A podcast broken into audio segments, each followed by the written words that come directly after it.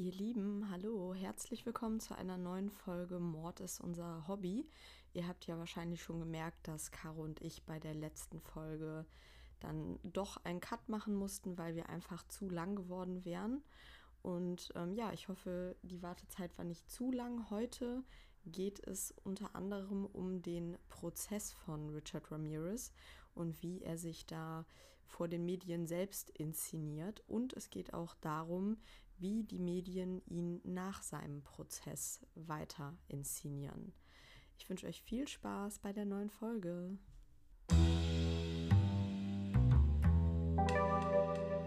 Mord ist unser Hobby.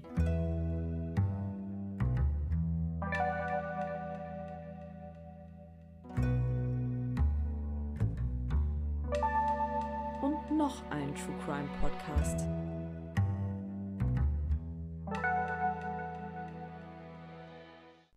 Also schon im Vorfeld des Prozesses äh, waren die Beweise für die Schuld von Ramirez ja so umfassend, dass eigentlich jeder mit einer Verurteilung rechnete, einschließlich des Beschuldigten selbst.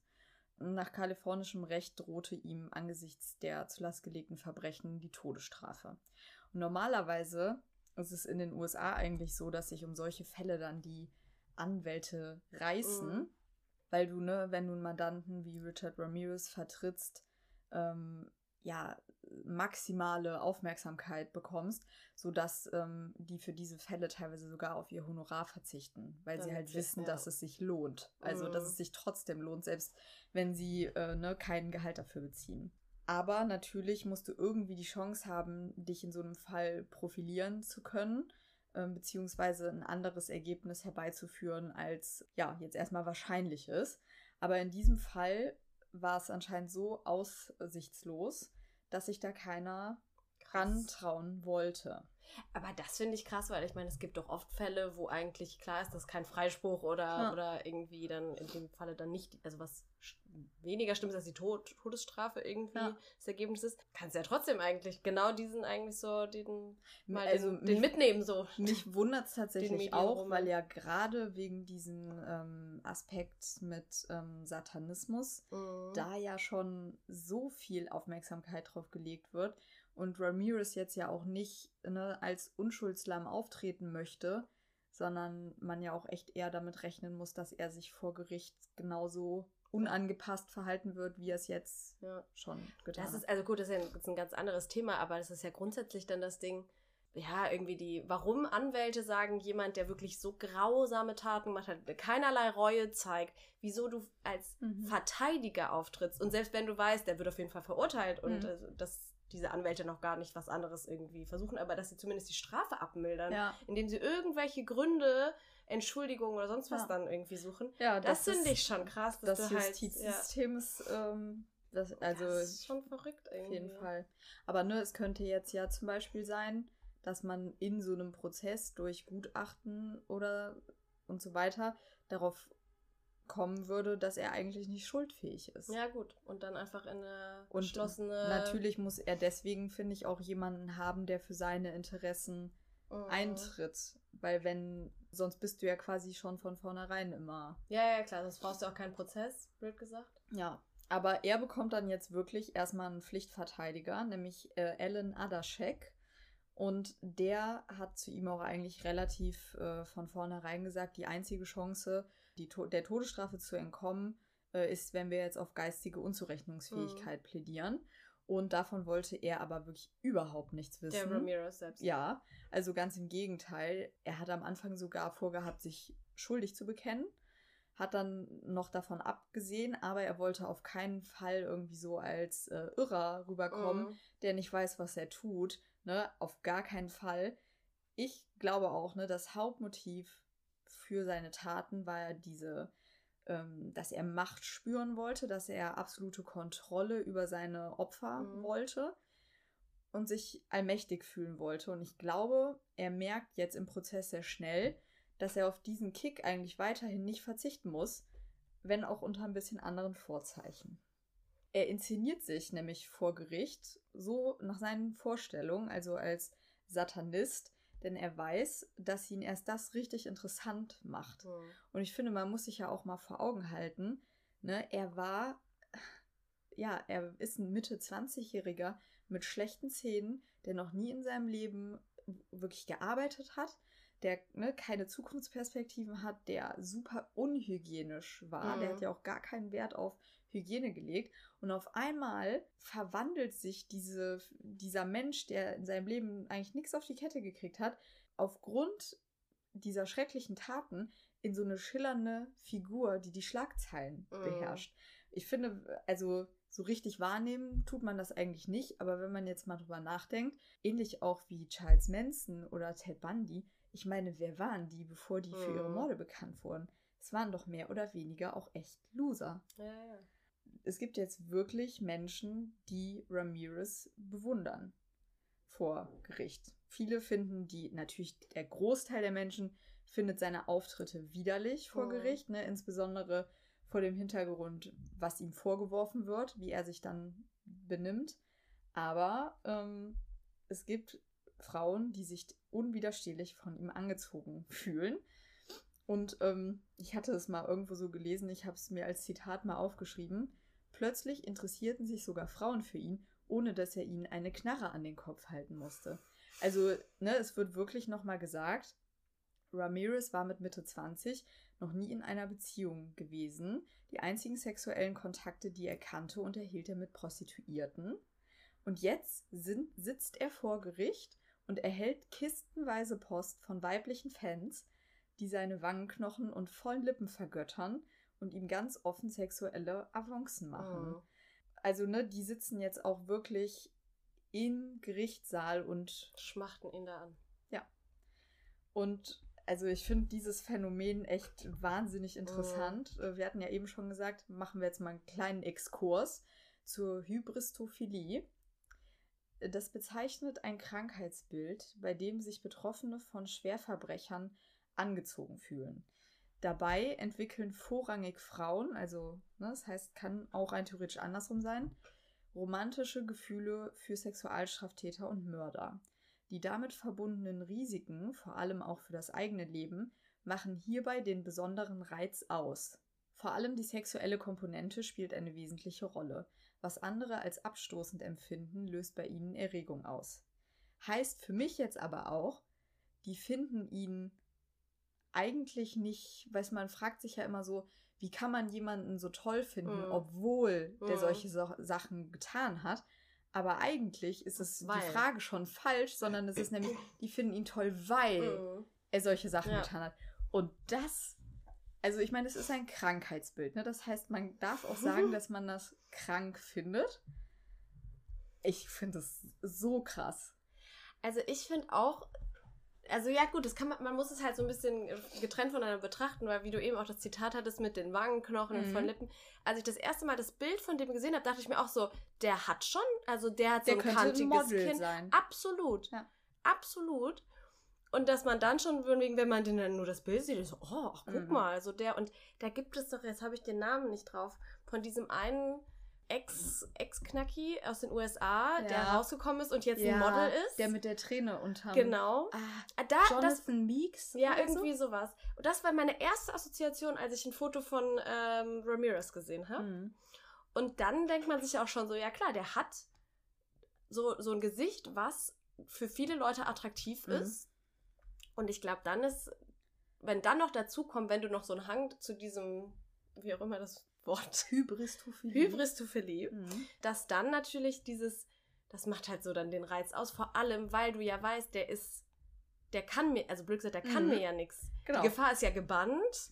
Aber wenn ich jetzt mit dem irgendwie in Kontakt treten könnte, ja. wie aufregend ist das denn und was könnte ich denn da Leuten erzählen, mhm. dass ich mit dem irgendwie in Kontakt stehe und so. Da, das wäre jetzt auch mein Vorschlag gewesen, dass wir mal überlegen, was so die Ursachen ähm, dieses Krankheitsbildes sein könnten. Und ich finde das eigentlich ziemlich logisch, was da so rauskommt. Also man muss dazu sagen, es wird häufig in den Medien über diese Hybristophilie gesprochen, aber wirklich erforscht ist es eigentlich okay. noch nicht.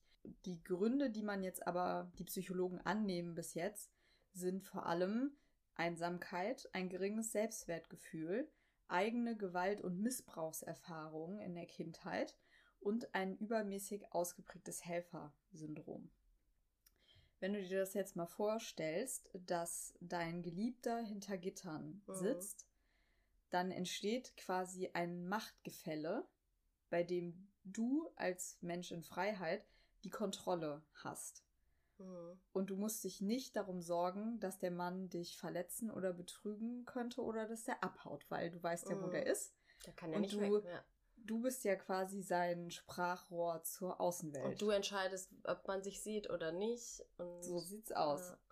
Und es kann äh, ne, auch kein Alltag entstehen, der die Liebe killt, im Sinne von, Schatz, äh, warum hast du die Zahnpastatube wieder Mhm. offen gelassen? Und ähm, ich habe keine Lust mehr, deine Unterhosen zu waschen. Sowas kann ja gar nicht passieren. Mhm. Genau, und wie du eben schon gesagt hast, ähm, Besuche sind selten und sie liegen in der freien Entscheidung der Frau. Und ich glaube, es hat auch sowas von, dass du dir dann die ganze Zeit, ne, du weißt, du kannst dich nur begrenzt sehen und dann, dann kann man sich darauf so freuen. In so einer romantischen Verklärung läuft dann alles darauf hinaus, dass Mhm. du ihn in ein paar Wochen wieder besuchen gehen Mhm. kannst und so. Also diese ganzen Faktoren kann ich irgendwo, die verstehe ich. Genauso wie dieses, also wenn man jetzt mal einen Schritt zurückgeht und so die, die sie ihm am Anfang Mhm. die Briefe geschrieben haben, also, also bevor man überhaupt eine Beziehung dann zu dieser Person aufgebaut hat, Ja. dann ist es ja auch nochmal dieses, dass zum einen eine Person, die irgendwie bekannt ist, die im Rampenlicht steht, Ja. die unerreichbar ist und Ja. man ist es wie, wie halt, wenn du irgendeinen Sänger vergötterst, dann und du willst irgendwie Kontakt zu ihm aufbauen und es ist erstmal ganz utopisch, ob das überhaupt funktioniert so. Aber dann, also das kann ich alles irgendwo verstehen, dass man dann so eine Faszination vielleicht irgendwie entwickelt.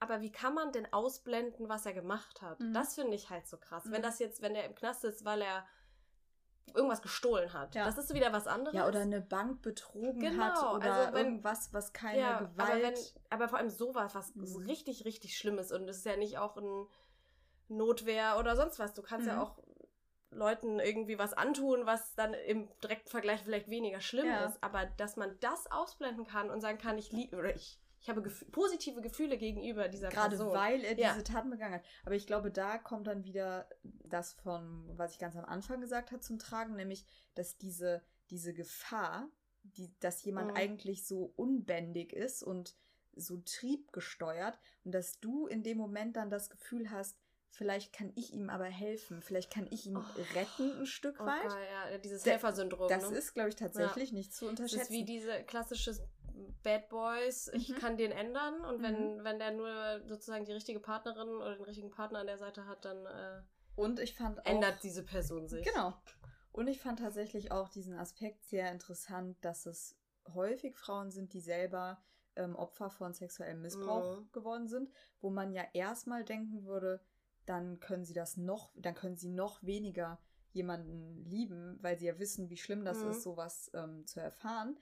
Aber auch hier, wenn sie jetzt diese Beziehung oder auch erstmal diese Schwärmerei eingehen und das Gefühl haben, sie sind Mhm. diejenigen, die die Kontrolle Ja. haben, Ja. dann hat es ja auch sowas von aus der Opferrolle heraustreten Mhm. und selber ne? in die Hand Genau. nehmen, ja. Und das Ja. ist ja eigentlich auch so ein bisschen das, was wir über seine Entwicklung in der Jugend ähm, Mhm. gesagt haben. Also dann ist es eigentlich, passt es dann auch, dass er so viele Groupies hat. ja. Ja, also ich finde, ne, wenn man diese, diese Kennzeichen und diese möglichen Gründe dafür hört, dass es schon ein Stück weit logisch klingt. Aber ich werde, glaube ich, das trotzdem nie verstehen, wie man sich von jemandem sexuell angezogen Mhm. fühlen kann, der zum Beispiel Kinder ermordet hat. Ich weiß, ne, zum Beispiel bei Bundy oder auch bei Ramirez jetzt haben Frauen ja teilweise daran geglaubt, dass er unschuldig ist. Das ist ja dann noch mal Das was ist ja anderes. was anderes, ja. Aber die Frauen, die halt kein Problem damit hatten, dass er schuldig ist, Das so das finde ich halt wirklich. Ja. Wenn man die fragt, Ja. Was sagen die denn dann? Also, Also- warum sie dann, also dass man, da, ne, warum sie dann vielleicht trotzdem Gefühle für entwickelt, ist jetzt mal Ja. so dahingestellt, aber Ich habe, ähm, also es gibt, äh, es gibt ja ein Buch, äh, oder es gibt mehrere Bücher natürlich über Richard Mar Ramirez, aber ähm, das, was ich euch am meisten empfehlen würde, ist von Philip Kahlo, der quasi die offizielle Autobiografie über ihn geschrieben hat und der ihn ähm, auch wirklich sehr, sehr häufig selber interviewt hat im Gefängnis. Und ähm, der hat teilweise auch mit den Frauen gesprochen, die, ja, die so für ihn geschwärmt Mhm. haben. Und der hat, das muss man, das ist auch so krass, er hat für Richard Ramirez ganz viele Fotos von den Frauen aufgehoben, weil die sich in der Zelle so gestapelt haben, dass er nicht mehr genug Platz dafür hatte.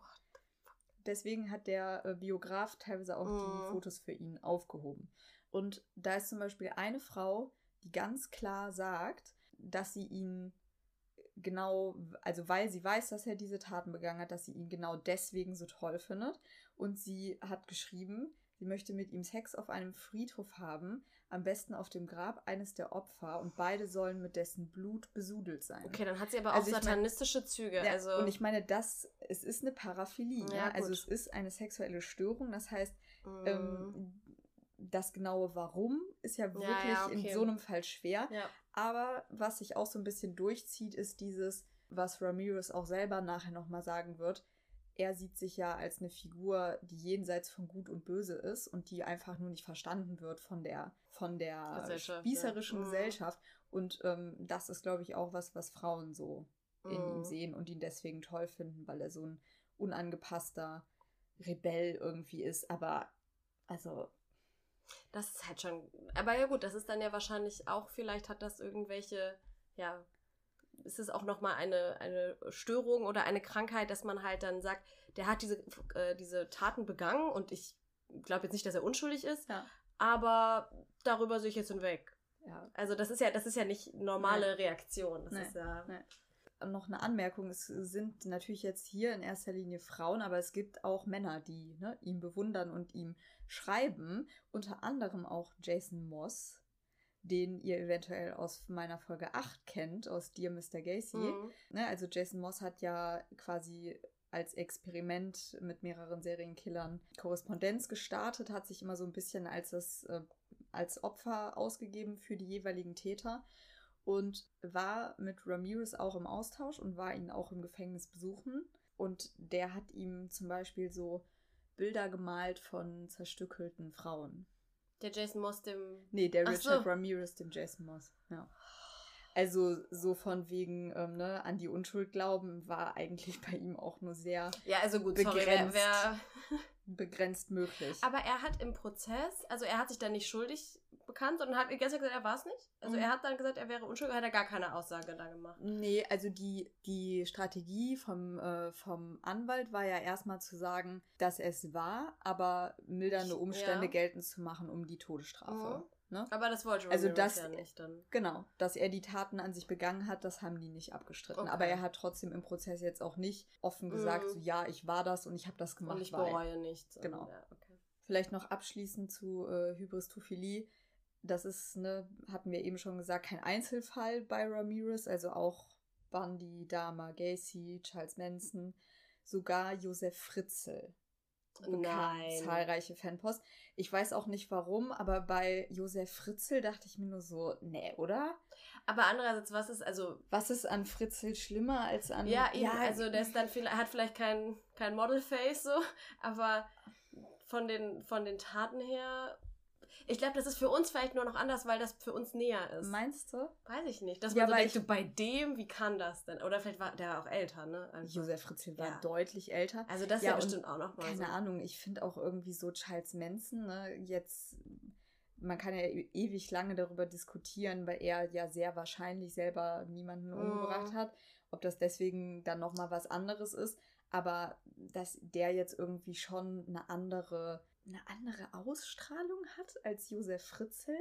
Ja, aber dann ist wahrscheinlich genau das, ne, das ist ja, es ist ja eine, eine, ein Krankheitsbild. Es ist ja nicht rational.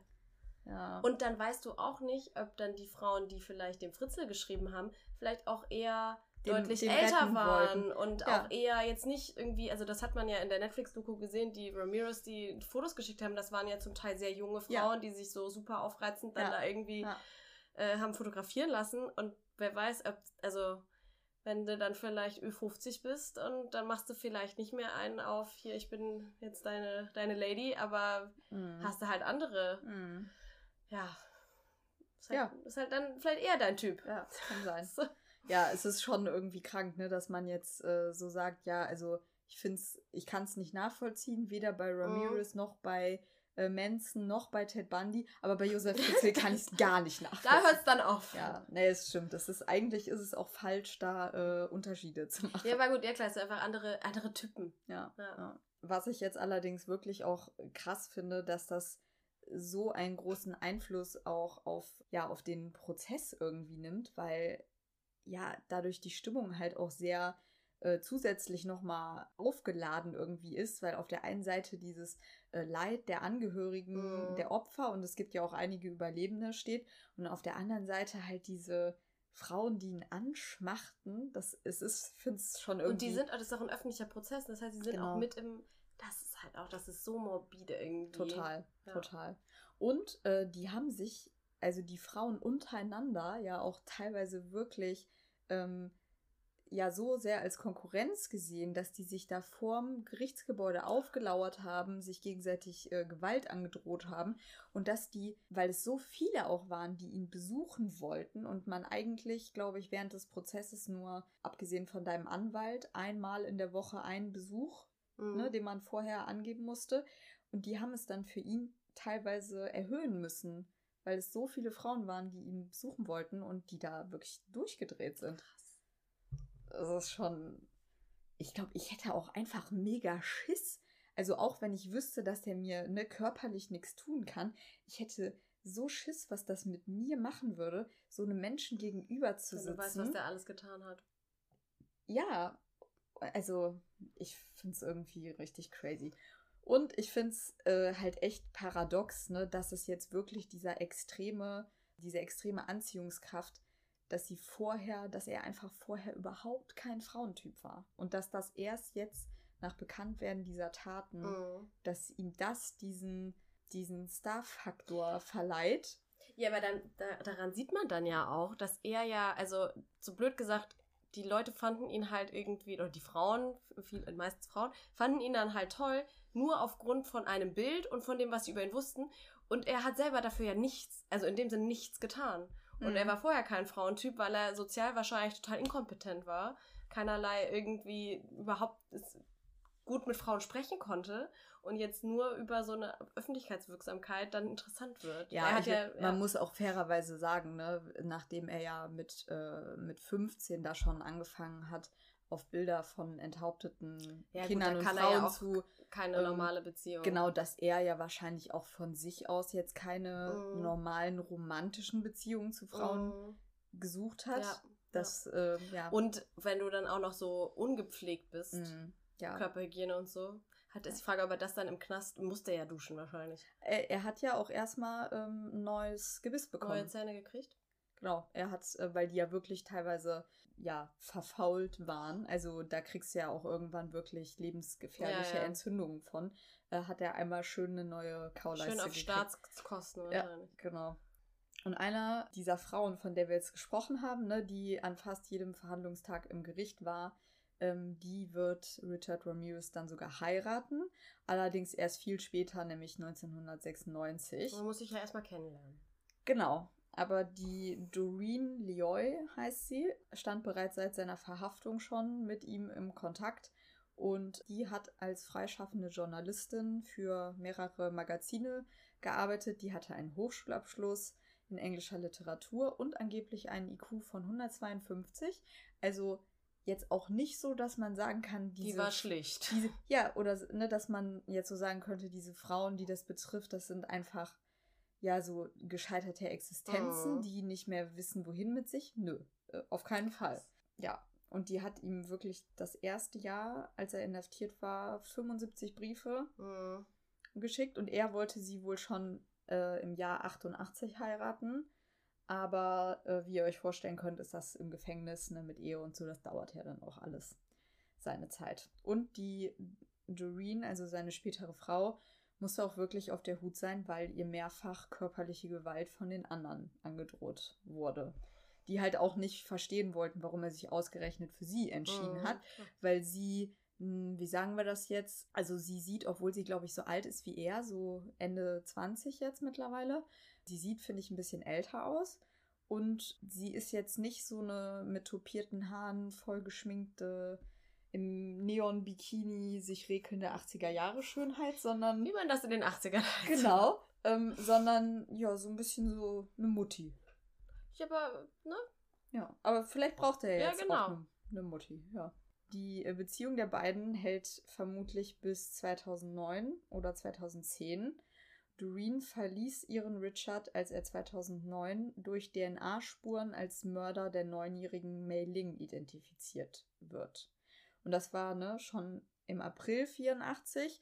Das heißt also mittlerweile geht man davon aus, dass das sein erster Mhm. Mord gewesen ist. Zumindest ist es der erste, der belegt ist. Das war während seinem Prozess war das noch gar nicht klar. Okay. Da wusste Darum ging es noch gar nicht da. Um Genau. Mhm. Er hat nie über die Tat gesprochen oder sie gestanden, aber es gab halt DNA-Beweise. Für mich ist die große Frage, kannst du dir, also die Frau hat ja immer wieder gesagt, dass sie an seine Unschuld glaubt und hat ihn dann im Endeffekt verlassen, als sie nicht mehr leugnen konnte, dass er nicht unschuldig Mhm. ist. Kannst du dir vorstellen, dass man, dass sie wirklich an seine Unschuld geglaubt hat? Ich finde es irgendwie. Also, vielleicht, ich, wahrscheinlich ist das aber wenn du halt wirklich diese, dieses, diese Krankheit vielleicht hast, dass es dann einfach auch so ein, ja, eine Verdr absolute Verdrängung ist, dass du halt vielleicht sagst, ich fühle mich so zu dieser Person hingezogen und ich habe so Gefühle für diese Person, dass man dann einfach sagt, ich will mir nicht, ich will nicht glauben, dass er das gemacht hat, weil das wahrscheinlich dann einfach in dir so viele Konflikte hervorruft, Mhm. dass du dann dich, vor allem wenn sie so, wirklich so intelligent war, dass sie dann sagen würde, wenn ich weiß, dass er das getan hat, wie kann ich denn dann meine Gefühle gegen ihm, die ich ihm gegenüber habe, rechtfertigen, dass man dann diesen Konflikt einfach verdrängt. Das gehört Mhm. bestimmt auch in dieses Krankheitsbild, dass man halt dann. Und dann gibt es wahrscheinlich die, die sagen, ja, ich glaube schon, dass er es gemacht hat, aber darüber sehe ich jetzt hinweg. Und Mhm. halt die, die sagen, nee, das Ja, kann ich mir nicht vorstellen. Oder vielleicht auch äh, so ein bisschen, ähm, so insgeheim weiß ich, dass Mhm. er es getan hat, aber durch unsere Beziehung äh, ändert er sich und wird ein besserer Mensch. Also so von wegen, durch mich erfährt er, was Liebe ist und deswegen muss er solche schlimmen Taten jetzt nicht mehr begehen. Ja, gut, aber das heißt ja dann, Dass sie ihn unbewusst schon, also ich glaube, dass sie unbewusst eigentlich die ganze Zeit wusste, dass er Ja, wie gesagt, ist. ich glaube schon, aber ich glaube, es ist dann so eine Verdrängung und oder vielleicht auch so ein, ich sag einfach, dass ich glaube, er war unschuldig, weil die Mhm. Leute, weil sonst kann ich ja, also was denken die Leute sonst von mir so? Ja, okay, aber warum hat sie ihn dann quasi 2009 verlassen als von vielleicht weil es dann ein wirklich einfach. Nee, weil ich glaube dann einfach vielleicht, also zum, also zum einen, wenn das jetzt so eine Verdrängung war, dass das wirklich dann diese Verdrängung auch ein bisschen aufgelöst hat, weil es Mhm. dann so, das ist ja dann vielleicht auch keine bewusste Verdrängung, sondern Mhm. eine unbewusste. Und DNA-Beweis ist dann einfach so hieb- und stichfest, dass du sagst, ja, okay, vorher hätte es ja ganz eine hypothetisch kleine Wahrscheinlichkeit, dass er es wirklich nicht war. Also, keine Ahnung. Ja, wir, also ne, sie ist äh, halt auch nicht mehr irgendwie in der Öffentlichkeit, hat Mhm. sie ist quasi einfach von der Bildfläche verschwunden. Das heißt, ähm, auch hier wird man nur mutmaßen können. Aber ich finde es, ja, finde es eine erstaunliche Geschichte irgendwie, wie man so lange mit Mhm. einem Straftäter solchen Ausmaßes irgendwie verheiratet sein kann. Ja.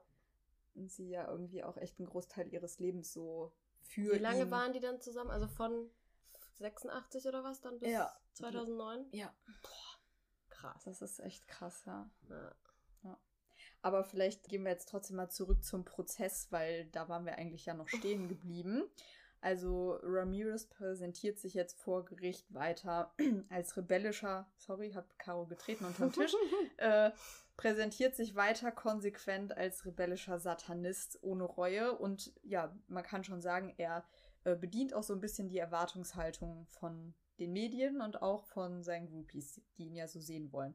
Ne, es gibt diese ganz, ähm, dieses ganz bekannte Bild, wo er sich so ein Pentagramm in die Handfläche gemalt Mhm. hat und das dann so vor Gericht zeigt und äh, Heil Satan noch dazu ruft. Also ja, er rechnete fest mit dem Todesurteil und wollte sich so geben, wie ihn die Gesellschaft seiner Ansicht nach wahrnehmen sollte.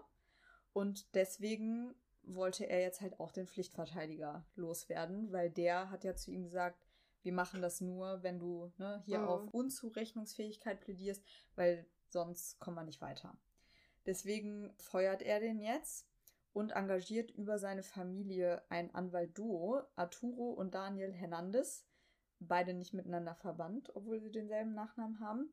Und die beiden sind eigentlich super unerfahren, vor allem im Bereich von Kapitalverbrechen. Also es gibt jetzt auch wirklich erstmal Zweifel daran, ob die mit der wenigen Erfahrung überhaupt die Verteidigung übernehmen dürfen. Aber das Gericht lässt die Ernennung nach Diskussion auf jeden Fall zu. Und erst sehr viel später, zum Ende des Prozesses, kriegt er noch einen dritten Anwalt bzw. Verteidiger, der erfahrener mhm. im Strafrecht ist. Die Strategie dieser Anwälte, muss man echt sagen, ist jetzt wirklich Zeitschinden, um sich auf den Prozess an sich erst vorbereiten zu können. Weil, ne, dadurch, dass mhm. jetzt ein Wechsel war, sind die natürlich auch einfach, äh, ja, spät dran irgendwie ja. und ähm, stellen jetzt einen Antrag nach dem anderen, um den Prozess so lange wie möglich hinauszuzögern. Zum Beispiel ist die Auswahl der Geschworenen so ein Thema, weil die Anwälte jetzt argumentieren so, der Fall war so groß in der Presse, wie wollt ihr denn hier überhaupt Geschworene finden? Die sind doch alle total voreingenommen. Äh, mhm. Da kann man doch jetzt gar keinen äh, fairen Prozess für unseren Mandanten gewährleisten, mhm. sage ich mal. Es geht dann auch in den Anträgen noch äh, nicht nur um die Geschworenen selber, sondern auch äh, an welchem äh, Gericht soll das Ganze überhaupt stattfinden, weil in LA oder in Kalifornien ist er ja auch schon total vorbelastet. Aber ähm, ja, im Endeffekt, das wird halt, das, also die Strategie geht auf, insofern, dass es halt nochmal ordentlich Zeit vergeht. Aber im November 87 steht dann fest, dass der Prozess äh, am obersten Gerichtshof in Kalifornien verhandelt wird. Also das heißt, der vorherige Anwalt, da hatte der Prozess noch gar nicht gestartet. Doch, also es gab schon Anhörungen und mhm. so, aber es waren, also die, wie heißt es, die, die Hauptverhandlung? Genau, und mhm. die Geschworenen waren noch nicht okay. final ausgewählt und das passiert mhm. jetzt halt erst. Okay. Also im Juli 88, ne, das heißt jetzt schon fast drei Jahre nach der Verhaftung äh, beginnt, beginnt die Auswahl der Geschworenen und das dauerte auch noch mal über ein halbes Jahr bis in den Januar 89. Die zwölfköpfige Jury besteht dann schließlich aus sechs Afroamerikanern und sechs Latinoamerikanern. Und dazu, das wird später nochmal wichtig, kommen so zwölf Ersatzgeschworene. Falls jemand ne, ausfällt, mhm. gibt es quasi eine, eine Reservebank für Geschworene. So, und nachdem die Geschworenen jetzt äh, ernannt sind, wird am 30. Januar 1989 offiziell die Beweisaufnahme eröffnet. Der Staatsanwalt äh, hält ein Eröffnungsplädoyer, worauf die Verteidigung von Ramirez jetzt verzichtet. Also ist auch ein bisschen komisch ist eigentlich. Aber die Strategie von denen bleibt irgendwie sowieso erstmal ein bisschen unklar. Wahrscheinlich nicht nur vom Gericht, sondern denen auch. Bis zum 14. April desselben Jahres ruft die Anklage, müsst ihr mal vorstellen, 137 Zeugen und präsentiert 521 Beweismittel. Also so viel zu, wie sehr konnte ja. Doreen ja. Loy an seine Unschuld glauben. Und die Verteidigung wird jetzt erst im Mai ihre Beweisaufnahme starten und da wird dann relativ klar, was die Stoßrichtung von denen ist. Die versuchen nämlich, die Zeugenaussagen, die wir ja jetzt über Monate mhm. gehört haben, in Zweifel zu ziehen. Und zwar holen sie eine Psychologin, Elisabeth Loftus namentlich, ähm, als Sachverständige dazu und lassen die quasi mh, ja hinterfragen, wie glaubwürdig denn eigentlich diese Zeugenaussagen sind. Und zwar sagen, sagt die sinngemäß, dass wenn du Opfer einer Gewalttat wirst, du ja ein enorm hohes Stresslevel hast und dass das deine Wahrnehmung gravierend beeinträchtigt. Und dass das äh, ne, deswegen jetzt ja sein könnte, dass das, ähm, dass die einfach den Ramirez gar nicht zweifelsfrei identifizieren können.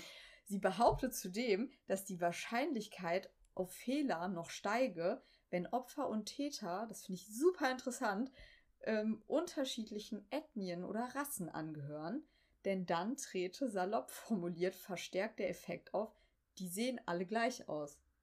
Weißt du? Das, ich fand das auch richtig krass, dass man das jetzt so in Frage stellt, dass die dass die Opfer ihnen alle. Ja, vor allem wie viele, wie viel, also ich meine, das sind ja nicht alles. Zeugen, genau, das sind ne? ja dann nicht alles dann Opfer, aber dass man jetzt irgendwie sagt, Zeugen auch, ja. genau, also dass man dann sagt, die, die haben sich leider alle geirrt. Genau. Das ist ein blöder Zufall, aber alle haben eigentlich einen anderen gemeint, der Ja, ihm halt ähnlich Der, sieht. genau, der halt auch Latino ist. Und Genau, und die sehen ja alle gleich aus für Ja. die Ja. für die für die Opfer, die ja auch allen Ethnien angehören, ne? Also Und ähm, tatsächlich kann das jetzt auch relativ äh, einfach entkräftet werden, weil vor allem die Personen, die halt wirklich sein Opfer geworden Mhm. sind, meistens ihn ja nicht nur ganz kurz gesehen haben, Ja. sondern über ja, Stunden. die Frauen ja teilweise stundenlang von ihm vergewaltigt Mhm. worden sind. Und so sehr kann deine Wahrnehmung nicht verfälscht sein, dass du stundenlang also, Mhm. ja. Das heißt, ähm, ne, da musste sie dann auch die Expertin einräumen, dass diese Verzerrung eigentlich vornehmlich zustande kommt, wenn das eine Beobachtung von Mhm. kurzer Dauer ist.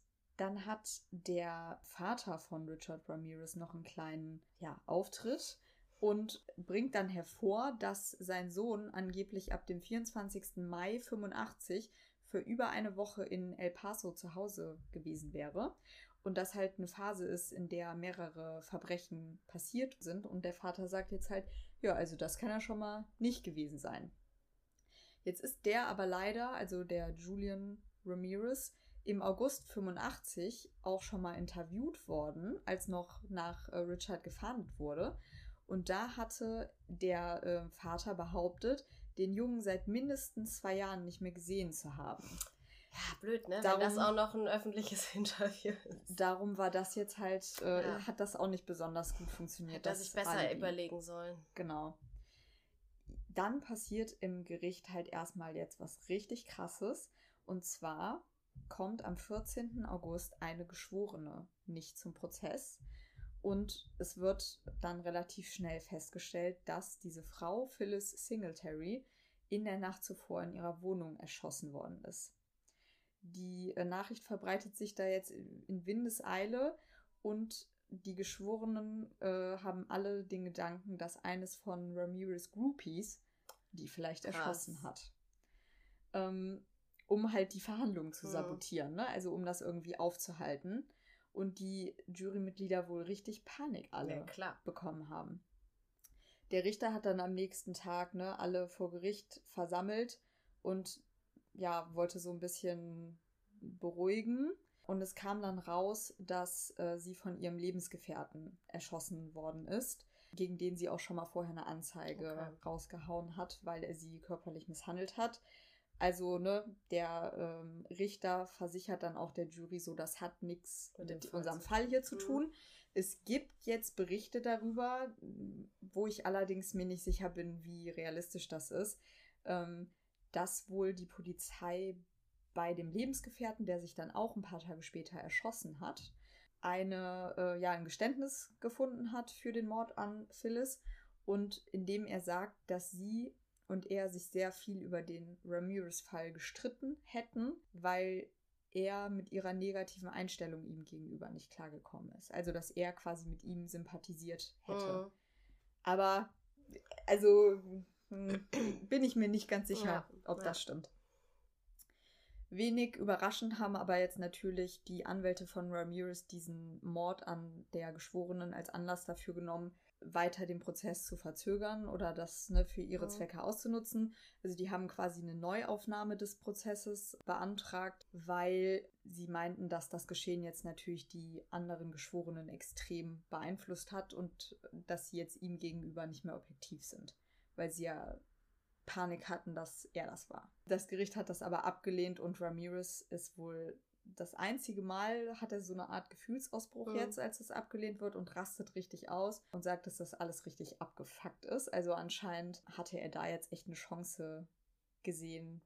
Aber was bringt es ihm, ne? Ich verstehe es Also- auch nicht so richtig. Also ob du, ob du jetzt, ich meine, die Todesstrafe war ja eigentlich eh gesetzt. Ja, und dann- er hat es ja. ja. auch drauf angelegt. Ne? Ja, ja, also, eben. Aber ich glaube, ähm, das war nochmal so ein bisschen seine Bühne im Sinne von, er wollte sich ja gegen das System ne, irgendwie so stellen und dann einmal so ein, so ein Ausraster, Ja, wie unfair er behandelt wird, ja, geschenkt. Passt, passt zu ihm. Nach fast zwei Monaten, also ne, kennst das ja, wenn die Jury sich dann so zurückzieht Mhm. zur Beratung, die haben sich hier fast zwei Monate beraten Das ist krass. und sind dann aber zu einem einstimmigen Urteil gelangt. Sie erachten Richard Ramirez in allen 43 Anklagepunkten für schuldig, darunter 13 Morde, 5 Mordversuche, 11 Vergewaltigungen und 14 Einbruchdiebstähle. Sind da die Kindes, ist der, der Kindesmissbrauch auch immer Nee. mit drin?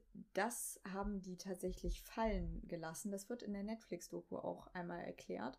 Da haben, hätten sie ähm, ihn Ach auch ja. für die Mhm. für den, die Kindesentführung und den Kindesmissbrauch angeklagt, dann hätten die Kinder vor Gericht Aussagen. aussagen, müssen. Und ne, da jetzt ja die Tatbestände so klar Es waren hätte nichts mehr geändert, ne? und klar war, dass er eh verurteilt wird, Mhm. haben sie das quasi nicht zur Find- Anklage gebracht. Finde ich total nachvollziehbar, aber andererseits finde ich, ist es den Kindern gegenüber auch, weiß ich nicht, oder den Opfern gegenüber, dass man schon sagt, so, dass es schon auch oft, also dass es eine öffentliche ja, Verurteilung Mhm. dazu gibt, was dir oder deinem Kind angetan wurde, fände ich schon irgendwo wichtig. ja. Ja, Auch wenn es an der, am Urteil am Ende nichts ändert, ne? Ja, das stimmt. Nee, aber ne, ich hatte ja vorhin auch schon mal gesagt, dass ich den, den Eindruck habe, dass dieses äh, Thema, dass er auch Kinder missbraucht hat, dass das halt sehr äh, wenig bekannt ist und wenig Mhm. besprochen wird. Und das hat, glaube ich, schon was damit zu tun, Ja, ja. dass es keine offizielle Anklage dafür Mhm. gab. Aber bei 19 von den genannten Anklagepunkten sah die Jury es jetzt auch als erwiesen an, dass die besonderen Merkmale für die Verhängung der Todesstrafe erfüllt sind. Und ich meine, Ramirez war ja die meiste Zeit im Prozess, hat er ja eher gelangweilt ähm, gewirkt, als es jetzt aber darum ging, ob er zum Tode verurteilt wurde oder nicht, hat er das erste Mal so was wie Interesse signalisiert, sagen wir mal so. Und nachdem das Urteil verlesen wurde, hat er quasi sich geäußert, das erste Mal. Ich zitiere, also er hat versucht, seine Weltsicht so ein bisschen zu erklären, indem er sagt, ihr versteht mich nicht, das erwarte ich von euch auch gar nicht. Dazu seid ihr überhaupt nicht in der Lage. Ich bin jenseits eures Erfahrungshorizonts. Ich stehe jenseits von Gut und Böse. Ich werde gerecht werden. Luzifer wohnt in uns allen. Ich glaube nicht an das heuchlerische, moralistische Dogma dieser sogenannten zivilisierten Gesellschaft. Ihr Würmer macht mich krank. Heuchler einer wie der andere. Ich muss mir nicht die Erklärungen der Gesellschaft anhören, ich habe sie alle schon mal gehört.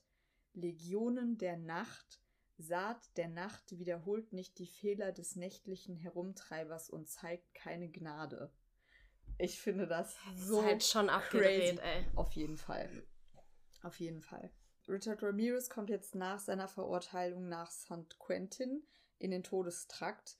Also, ne, damals war er knapp 30 Jahre alt und damals wurde schon die Prognose abgegeben, dass er dort gemäß den Erfahrungen mit dem kalifornischen Berufungsrecht jetzt bis zu seinem 70. Lebensjahr eigentlich sitzen wird, bevor er das erste Mal, das erste von 19 Mal zum Tode verurteilt wird. Weil er hat ja 19 Ja, Todesurteile eigentlich bekommen.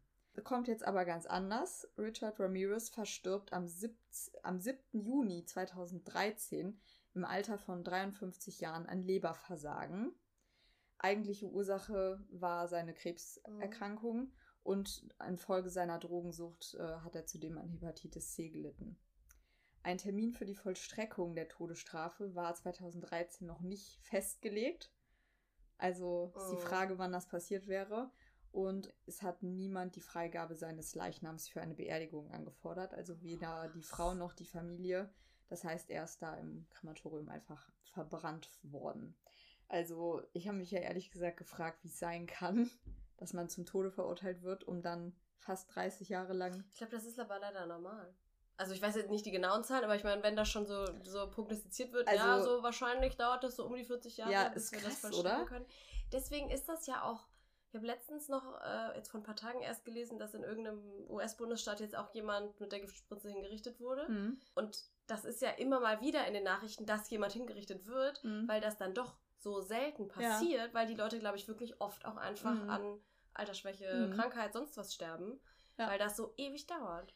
Also ich habe äh, ich es mir mal angeguckt, woran es liegt und es ist wohl so, dass vor allem in Kalifornien sich diese langen Wartezeiten dadurch erklären lassen, dass nach dem kalifornischen Recht alle Todesurteile automatisch einem Berufungsverfahren unterzogen Mhm. werden. Und ne, dass bis die Verurteilten einen Anwalt bekommen und die sich eingelesen haben, das sowieso schon mal Mhm. Jahre dauert, bis es dann einen Verhandlungstermin gibt. Und ähm, dann geht das ja auch noch mal von einem zum nächsten Gericht und zum obersten Gericht. Also es ist, ich frage mich ehrlich gesagt auch, wie sinnvoll Ja. das ist, ob Ja. man, ob das die Sicherung sein soll, mit der dann Leute, die zu Unrecht verurteilt sind, wieder rausfallen aus dem Raster. Das wäre mal, dann müsste man mal nachgucken, ne? wie Ja. viele von diesen automatischen Berufungen dann tatsächlich vielleicht in Mhm. einer anderen, einem anderen Urteil Mhm. enden. Weil das wäre vielleicht immer das Interessante. Weil eigentlich ist es schon richtig, wenn du halt verurteilt wirst zum Tode und dann irgendwie fälschlicherweise verurteilt wurdest und es gibt keine Berufung, das will sich ja auch keiner irgendwie Nee. auf die Fahnen schreiben. Nee. Ähm, aber ja, grundsätzlich, dies, also irgendwie 40 Jahre warten, das kann ja auch nicht mit einem Berufungsverfahren dann Nee. im Endeffekt Nee, erklärbar finde sein. ich ne? auch nicht. Und ähm, das scheint auch nicht nur in Kalifornien so zu Mhm. sein. Ne? Also ich hatte mal gesehen, im Jahr 2012 sind 43 Leute in den USA hingerichtet worden. Und die waren laut Justizministerium im Durchschnitt 16 Jahre vorher inhaf- inhaftiert. Mhm. Und im Jahr 84 hatten die Verurteilten nur durchschnittlich sechs Jahre gewartet. Also das heißt, ähm, das hat sich mit der Zeit jetzt auch noch immer verlängert. So oder so, ich finde, dass er dann an Krebs gestorben ist, ist irgendwie schon fast paradox, weil das so eine normale, also Ja, weil das ja. so eine Krankheit ist, die einfach, ne, statistisch gesehen jeder zweite Mensch im Mhm. Laufe seines Lebens bekommt. Und das, also mir hat es irgendwie nochmal verdeutlicht, der ist halt trotz allem, ist der ein Mensch Ja. und stirbt das an Krebs. Wird ihm wahrscheinlich vielleicht auch sogar, also ihn Ja. wird es wahrscheinlich am meisten, sag ich mal, geärgert haben, weil er sagt ja, ich stehe über euch allem. Ich bin nicht Mhm. gut oder böse, ich bin was ganz anderes. Nee, Und nicht. dann wird er hingerafft von einem Krebs, der Ja. halt, ja, Das stimmt. Ihm wäre der, der dramatische Abgang ja vielleicht bestimmt deutlich lieber, lieber gewesen. gewesen. Ja. Jetzt ist das ja alles schon zehn Jahre her, ne? Oder fast zehn Jahre her. Und trotzdem gibt es irgendwie immer wieder Dokus, Podcasts, Bücher, die sich mit diesem Fall ähm, beschäftigen. Und wir haben uns jetzt mal zwei Sachen ausgesucht, die wir vorstellen wollen. Und zwar zum ersten die Doku-Serie auf Netflix. Ähm, Night Stalker heißt die. Und der Fokus wird hier ganz klar gelegt auf die Jagd nach dem Night Stalker, Mhm. ne? Vielleicht fängst du mal an, mochtest du die Mhm. oder nicht? Ich fand sie sehr gut, ich fand sie super spannend. Mhm. Also ich habe, das sind ja glaube ich vier Folgen Ja. und ich habe die halt an zwei Abenden äh, hintereinander weggeguckt und vor allem bei den ersten beiden Folgen habe ich danach auch gedacht, so, okay, die alleine abends zu Hause zu gucken, Mm. vielleicht nicht so schlau, weil das ja so eine Urangst eigentlich ist, die man hat, dass halt jemand in dein Einfach so eigenes, reinkommt, ne? genau, in dein, in dein Schlafzimmer kommt oder Mhm. sowas. Vor allem so, wie gesagt, schon seit Kind an ist das, Mhm. glaube ich, das, wo man, wovor man so am meisten Angst hat, wenn es jetzt nicht irgendwelche Monster oder Geister Mhm. sind. Ähm, also dementsprechend super spannend. Und man, wie du schon sagst, ne, die, es wird ja irgendwie fokussiert auf die Jagd oder auf die Mhm. Suche danach und halt anhand dieser beiden Detectives. Ja. Und ich finde die beiden so cool. ja, die sind die super sind auch sympathisch. Super cool. Die sind so super irgendwie auch herzlich und man fiebert so richtig mit. Und irgendwie war das schon fast wie in so einem guten Krimi, wo du Ja, halt ne? mit den Ermittlern zusammen irgendwie das so erarbeitest, dass du dich irgendwie mit denen so identifizierst und so, ja, sehr positive Gefühle Ich, den fa beiden. ich fand es auch super witzig, weil die beiden ja vom Typ her auch Ganz so anders, unterschiedlich sind. Ne? Also der Frank Salerno ist ja so ein, ja, schon so ein total gesetzter Profiler Mhm. in äh, der Phase Ja. dieser Doku. Und der Gil Carrillo, mexikanischer Abstammung, ist so, der ist noch total jung und Ja. Irgendwie. Der, der macht den krassen Aufstieg da halt Ja, irgendwie. Und, Und die äh, sind so gegensätzlich, wie das halt auch in so Spielfilmen immer ist, Mhm. wenn du so ein Cop-Duo hast, Ja. dass die so total unterschiedliche Typen sind. Ja. Das äh, war echt, finde ich, auch super, dass die, also die machen die Doku voll aus. Ja.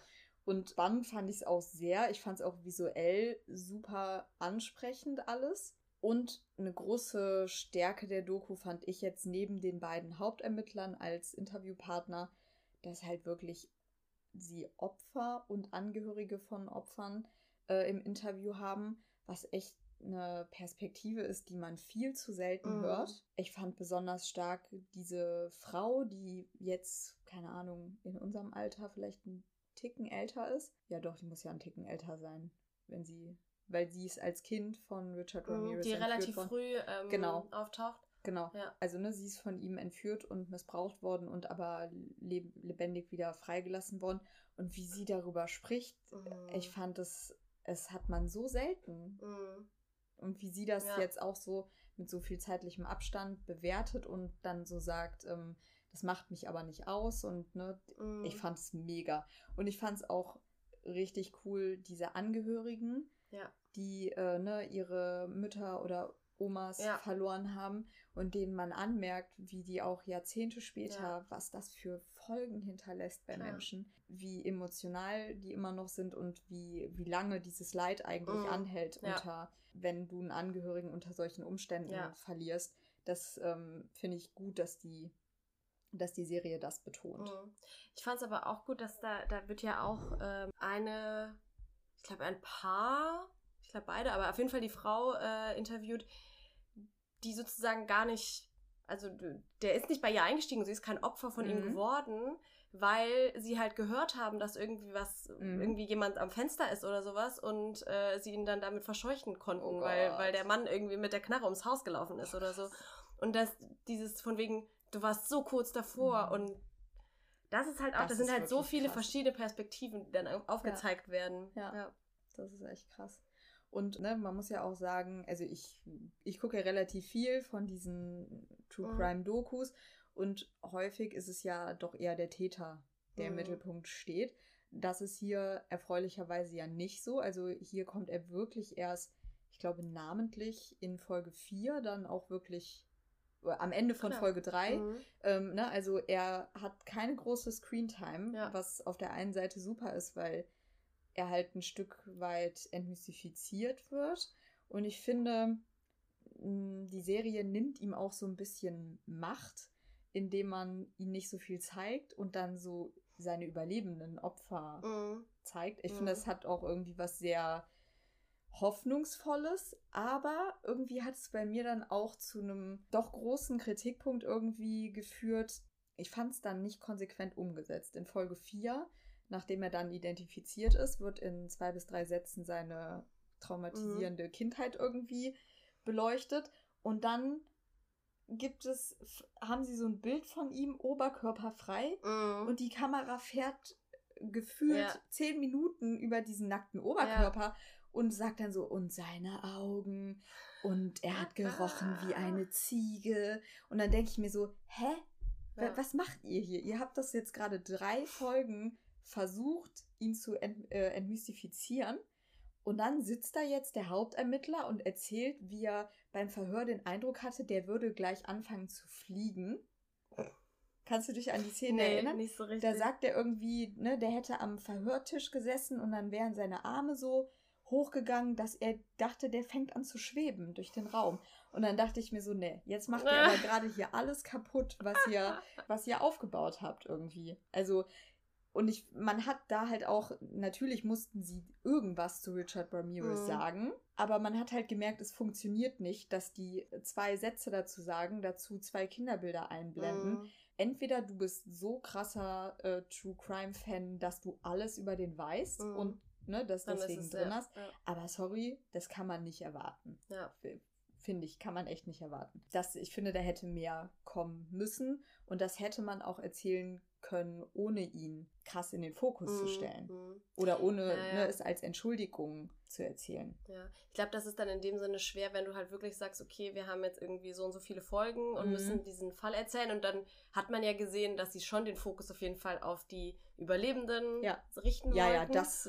Und das dann am Ende wird es halt irgendwann zeitlich eng. Weil ja. dann halt, ne, auch klar musst du den Prozess erzählen, so wie wir ja jetzt auch irgendwie uns darauf irgendwie dann da auch irgendwie fokussiert haben. Und dann man muss halt irgendwie den Prozess und diese, diesen komischen Medienrummel, den er dann irgendwie um sich mhm. ja, versammelt hat, musst du halt irgendwie und dann, wie du schon sagst, musst, du musst halt irgendwie die Vergangenheit ein bisschen abhandeln, weil es sonst irgendwo total ja, fehlt. Mhm. Ich glaube, das ist dann einfach eine Folge mehr hätte der Serie dann vielleicht auch geholfen. Gut getan. So, ja, ja, das stimmt. Ähm, was, glaube ich, in äh, den Medien auch so ein bisschen kritisiert wurde an der Serie, waren die sehr blutigen Reenactments und dass die teilweise mit Original-Tatortfotos mm, ja auch mhm, grafisch mm. gearbeitet haben. Wie stehst du dazu? Hat dich das gestört oder fandst du das in Ordnung? Also ich fand es nicht zu blutig, aber ich glaube, da bin ich ja auch ein bisschen abgehärtet. Mm. Ich fand zum Teil es auch ja ein bisschen zu sehr ja, wurde ein bisschen zu viel und zu oft dann gezeigt, so, ja, wir haben das jetzt hier äh, mhm. grafisch nochmal äh, sozusagen oder digital nochmal nachgestellt und was wollen wir euch irgendwie zeigen und zum Teil fand ich es gut, weil man das halt dann wirklich nochmal, wie gesagt, du hast das Tatortfoto gesehen und dann diese, diese digitale Nachbearbeitung, wo man dann noch mehr irgendwie auf die mhm. Details eingegangen ist. Es war halt irgendwie schon gut, um das nochmal zu visualisieren, aber zum Teil auch ein bisschen, ja, aus, sehr ausgereizt. Ich frage mich halt immer, ne, gerade in so einem Format, was dann den Opfern so viel Raum gibt, ähm, inwieweit ist es dann nötig, sage ich mal, auch Bilder von einer Leiche zu zeigen, auch mm. wenn mhm. sie, wenn sie einen Balken über die ja. Augen machen. Aber ich bin da immer total unentschlossen, weil auf der anderen oh. Seite finde ich schon, dass es so die Würde der ähm, Opfer ankratzt. Auf der anderen Seite finde ich aber auch, diese Verbrechen sind so unfassbar brutal gewesen, dass man das in dieser drastischen Darstellung vielleicht auch zeigen muss, mhm. um es nicht zu verharmlosen oder zu beschönigen. Ich bin da sehr hin und her gerissen, ehrlich gesagt. Also ich ja, kann ich, beides verstehen. Ja, ja. Für mich war es okay, aber ich kann auch verstehen, dass Leute sich das angucken und sagen, boah, das geht gar nicht. Und die vielleicht auch irgendwie das Gefühl haben, weidet die Serie sich da nicht vielleicht schon ein bisschen zu lange dran. Mhm. Aber das ist, glaube ich, bei True Crime-Formaten ja. häufig ähm, der Fall. Was mir aber wirklich noch leider ein bisschen negativ an der Serie aufgefallen ist, obwohl ich sie insgesamt wirklich sehr, sehr gut finde. Ich habe das Gefühl, dass die Konsequenz hier war, also ne, wir wollen uns nicht auf den Täter mhm. konzentrieren, die äh, Polizisten sind hier ganz klar irgendwie so unsere Identifikationsfiguren. Und irgendwie ist das schon problematisch, weil ich nicht das Gefühl habe, dass wir den Fall objektiv beurteilen können, wenn wir so mit dem Polizisten mitgehen.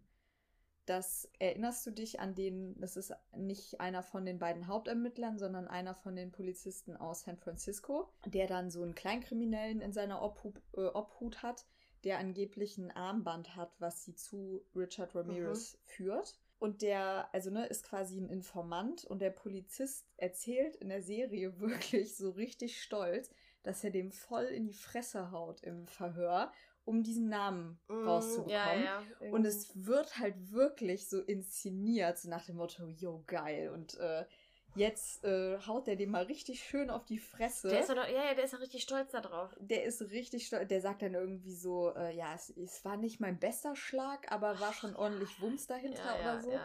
Ähm, und wenn man dann mal so darüber nachdenkt, wir reden hier von, ähm, von Kalifornien der 80er Jahre, wo die Polizei sehr rassistisch unterwegs mhm. war und es sehr viele Probleme mit Rassismusvorwürfen gab, diese Serie bezieht null Stellung dazu, obwohl sie eigentlich auch offen zugibt, dass es teilweise, weißt du, dass ja. Polizeigewalt irgendwie willkürlich eingesetzt wird. Und ich fand dann auch die Darstellung seiner Verhaftung, es war so ein bisschen, ja, und die Polizei und die Bevölkerung haben hier voll gut zusammengearbeitet und ähm, jetzt kann er äh, in Gewahrsam genommen werden. Aber eigentlich ähm, ist das alles so ein bisschen verfälscht habe ich den Eindruck, weil die Polizei und die Leute da aus LA, die ihn festgenommen mhm. haben, das waren Leute, die sich teilweise in Straßenschlachten gegenübergestanden hätten. Also, ja, ja, absolut. Also ne, das, das, Viertel wird nicht eins sein, wo die Polizei nee. nur mal zufällig gerade durchgefahren ja, genau. ist. Äh, ja, obwohl, äh, obwohl, ich glaube, das habe ich sogar eben gesagt. Ne? Das, ja gut, aber zufällig. Ja, er ist halt nicht sozusagen aktiv dahin gefahren, weil jemand gerufen hat, sondern wenn du da patrouillierst, weil da sonst halt irgendwie öfters mal mhm. was los ist, ne, dann ja. Ja, also ne, ich, ich habe irgendwie so ein bisschen das Gefühl, die die Serie versucht so krass zu vermeiden, den Täter zu glorifizieren, dass sie es leider ein bisschen mit den Polizisten zu sehr machen. Aber ich finde, also gut, mit dem einen, äh, ne, aus der San Francisco, der, der Typ, der halt irgendwie das dann nochmal so schön mhm. in allem Detailreichtum irgendwie erzählt, wie er dem da irgendwie eine, äh, Ballert. Eine, eine Ballert. Schallert. Ähm, das hätte man vielleicht dann irgendwie rauslassen können oder sollen. Aber du musst ja die Geschichte immer aus irgendeiner Perspektive mhm. erzählen. Mhm. Und wie gesagt, wenn du aus der Geschichte, aus der Perspektive der Detectives erzählst, was es ja auch so spannend macht, weil du halt mit denen zusammen, mhm. nicht wie in einem Krimi, wie du denkst, ich weiß irgendwo, ja schon. Irgendwo vorher habe ich auf jeden Fall den Täter schon mal, Ja. wurde schon mal erwähnt, damit Ja. ich als Leser irgendwie theoretisch auch drauf Mhm. kommen könnte. Das ist ja hier nicht so. Der kommt irgendwann einfach, weil der vorher nie irgendwo im, im Fall aufgefallen ist. Ja. Und das Krasse ist ja, ne, du findest es ja spannend, obwohl die allermeisten, die die Serie gucken, ja von vornherein schon wissen, wer der Täter Mhm. ist. Ne? Mhm. Ist ja nicht so, dass Ja. du dir das anguckst und die meisten wissen ja, um wen es Ja, geht. ja. Äh, also, ne, ich finde die Serie wirklich auch super, würde die jedem empfehlen, aber ich finde, man merkt ganz schnell, dass es braucht halt eine Ausgewogenheit für so eine Geschichte. Und ich will damit Aber was wäre deine, dein, dein Gegenpol? ich hätte tatsächlich den Täter in der schon in der dritten Folge Mhm. eingeführt und hätte seine ähm, Kindheit und Jugend mehr beleuchtet Mhm. und hätte, also ich glaube, es gibt hier auch einfach so viele Situationen, hatten wir eben schon mit dem Zahnarzt, ne, so, Wo du ja, und dann fast, wollten ja, ja. wir und dann war er doch weg. Oder wir waren am Busbahnhof, aber er ist dann hinten rausgegangen und hey, Mhm, sorry, da konnten wir mhm. jetzt echt nichts machen.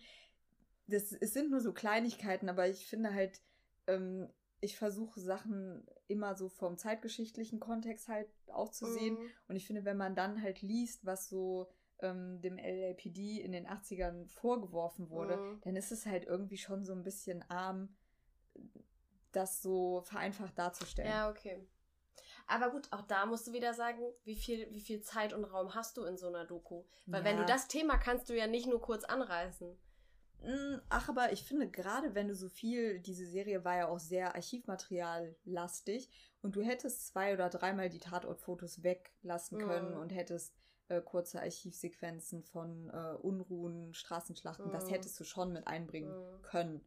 Also es ist, es ist jetzt keine Kritik im Sinne von, die Serie geht gar nicht, auf keinen Fall. Und ich finde, die lebt auch wirklich von diesen beiden Mhm. bewundernswerten Polizisten. Die Ja. sind ja auch wirklich toll. Ähm, aber ein bisschen kritisch kann man das Ja. halt trotzdem sehen. Die Serie hat natürlich äh, jetzt, ne, Netflix ist klar, auch dazu geführt, dass viele ähm, den Fall Richard Ramirez aktuell wieder sehr, ne, dass es wieder sehr im Bewusstsein ist.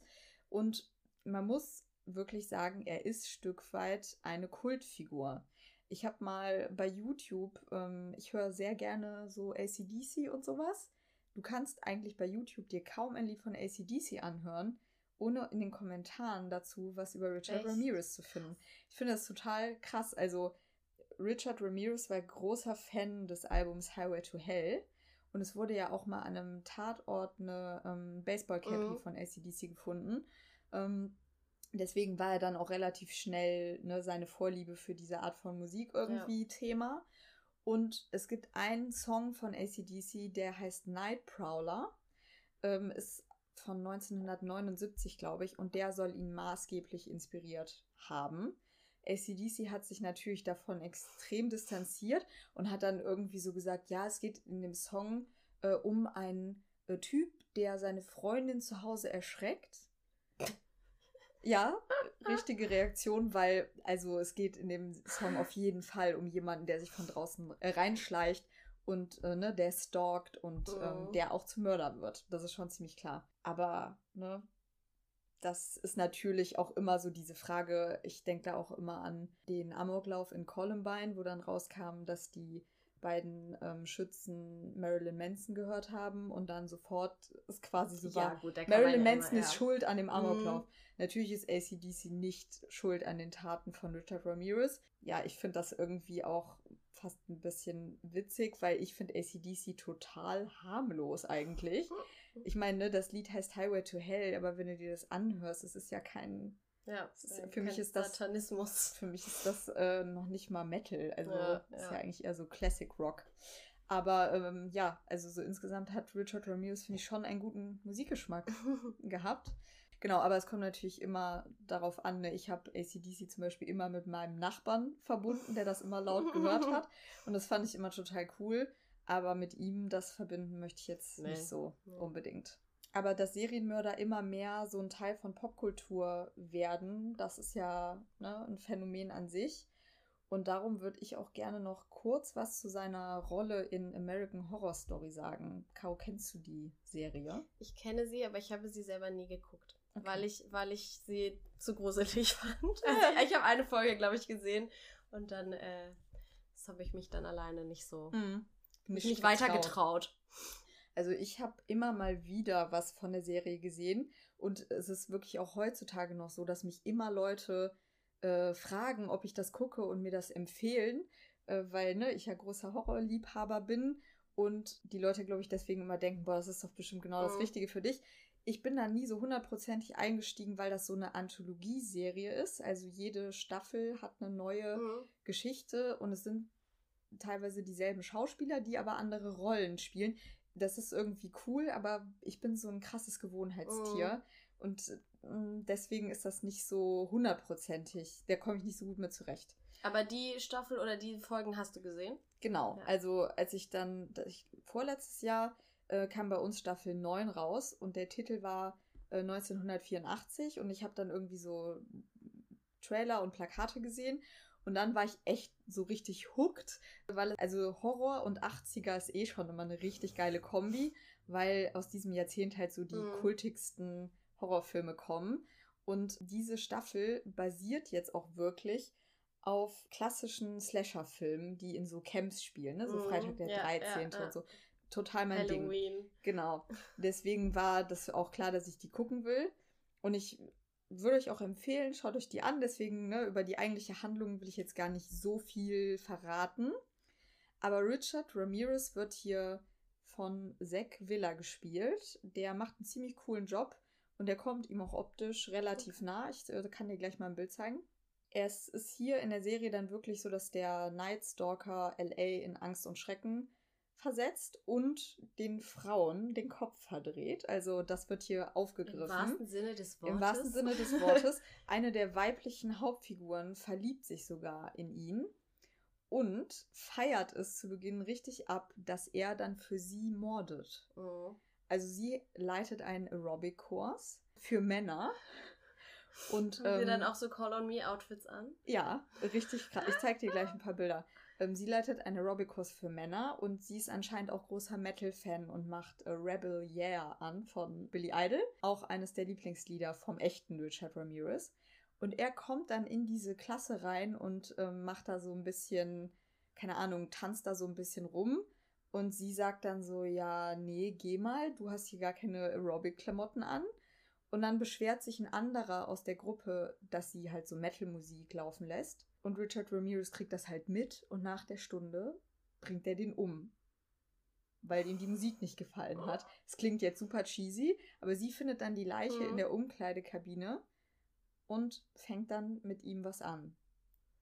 Also es ist wirklich. Ähm, Klingt ein bisschen absurd.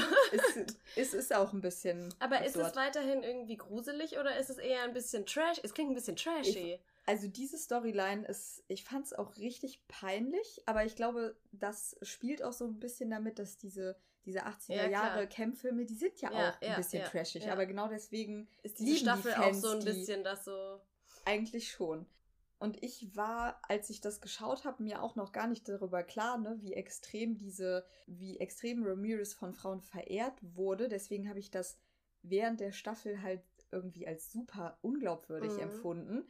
Aber dann jetzt nach der Recherche dachte ich mir so, ach guck, ja. ist ja vielleicht auch dann echt so ein bisschen ein Kommentar zu mhm. der Situation gewesen. Das fand ich dann eigentlich ganz äh, cool. Mhm. Aber natürlich stellt sich die Frage, ob das ethisch so angebracht ist, dass Ramirez in dieser Serie so fiktionalisiert, ja eigentlich nicht. Ne? Also er wird halt schon so dargestellt, wie diese Serienmacher ihn ja interpretieren. Hm. Aber er kommt halt schon so sexy und cool rüber. Und ich kann mir vorstellen, dass das so für Angehörige von Opfern oder auch Opfer selber, die ja auch mm. heute teilweise mm. noch hm. leben, dass das schon extrem abartig ist, das zu sehen. Ja, ja.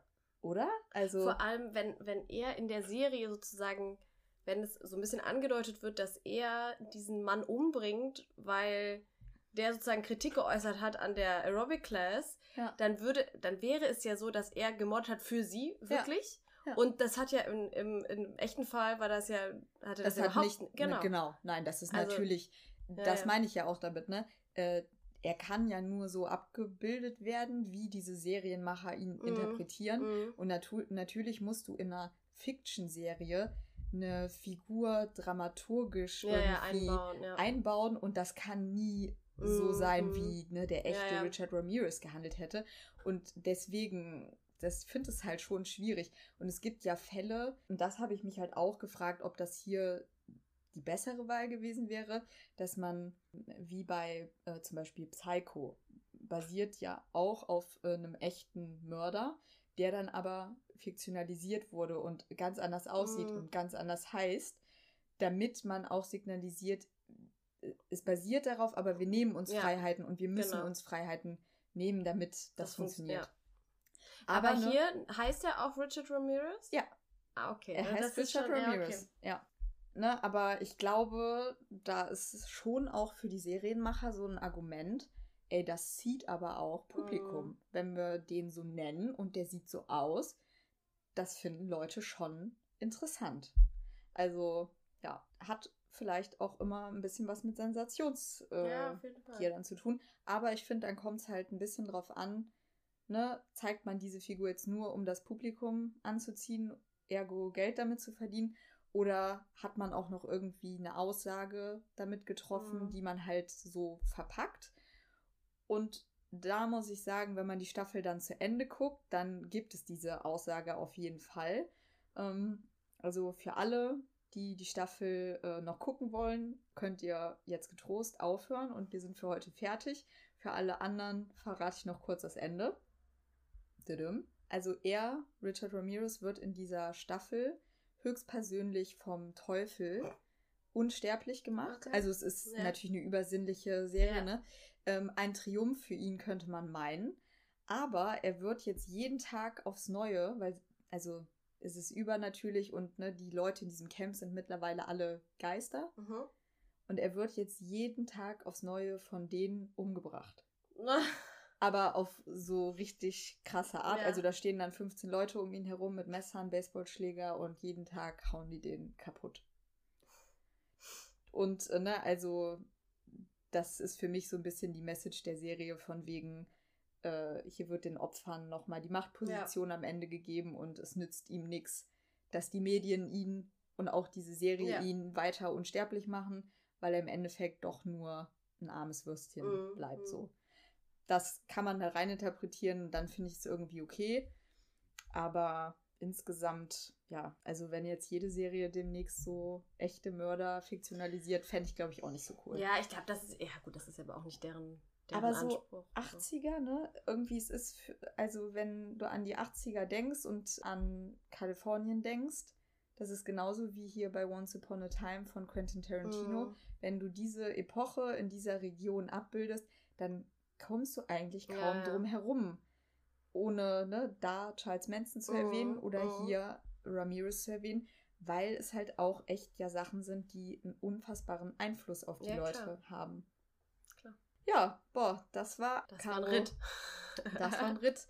Äh, ich hoffe, es hat äh, dir trotzdem ja, Spaß gemacht natürlich. und euch natürlich auch. Und äh, ja, dann hören wir uns in zwei Wochen wieder. Viel Spaß. Tschüss. Música